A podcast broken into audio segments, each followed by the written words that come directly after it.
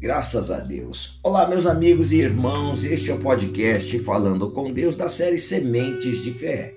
Hoje, 13 de dezembro, o poder da determinação. Ora, a fé é a certeza de coisas que se esperam, a convicção de frutos que não se veem. Hebreus capítulo 11, verso 1. Em Marcos capítulo 5, verso 25 ao 34, encontramos ali a história de uma mulher desacreditada, meus irmãos. Tudo que se podia fazer fora feito e nenhum resultado. Doze anos de hemorragia diária, parecia uma eternidade. Médicos, remédios e medicina alternativa haviam consumido todos os seus recursos e nada. Familiares, vizinhos e amigos não puderam ajudá-la Palavras de esperança e conforto não adiantaram. Mas alguém lhe falou de Jesus, suas forças foram recobradas, sua fé renasceu e ela agiu. E em busca do desconhecido poderoso saiu. Apesar da condição física extremamente debilitada, somada às dificuldades de viagem, ainda assim não a impediram de vencer as barreiras e chegar até Jesus. Nem mesmo multidão ao redor dele a fez desistir. Suas convicções eram tão fortes que, expondo ou não o seu problema, nada poderia impedi-la de receber o milagre. Já havia determinado isso. Se tão somente tocar na sua roupa, serei curada. E aconteceu, meus irmãos. É exatamente como ela havia determinado.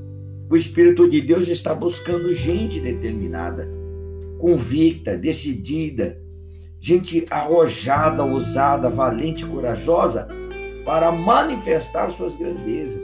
Gente que assuma a fé, independentemente das dificuldades. Dificuldades todos nós temos. E cada milagre é uma guerra entre as convicções pessoais e as circunstâncias aparentes, meus irmãos. E quem crê nas promessas, cobra de quem prometeu. Luta com as armas da fé e conquista porque as armas da nossa milícia não são carnais, e sim poderosas em Deus para destruir fortalezas, anulando nós as ideias de fraqueza. Está lá em 2 carta de Paulo aos Coríntios, capítulo 10, verso 4. Quem não crê tenta, experimenta, arrisca, aventura-se ou conta com a sorte, meus irmãos. Vamos orar, Pai. Bendito seja o nome do Senhor Jesus Cristo.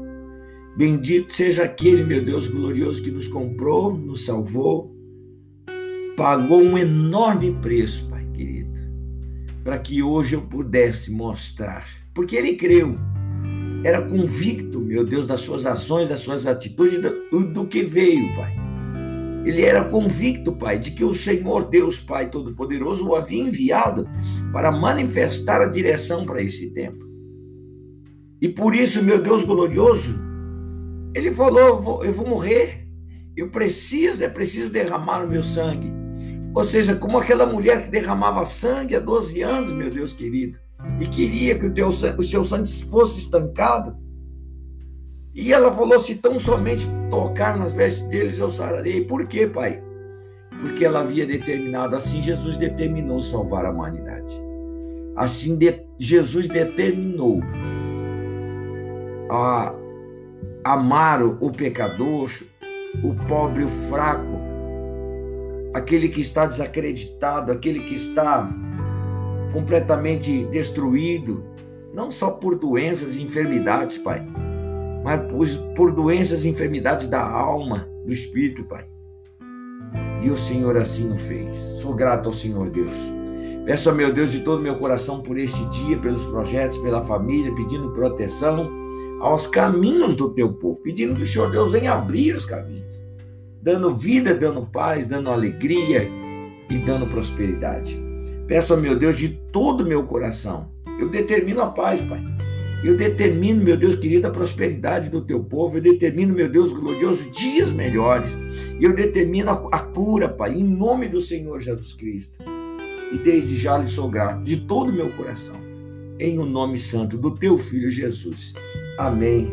E graças a Deus. Olha, meu irmão, o Espírito de Deus está buscando gente que assuma a fé, independentemente das dificuldades. Amém?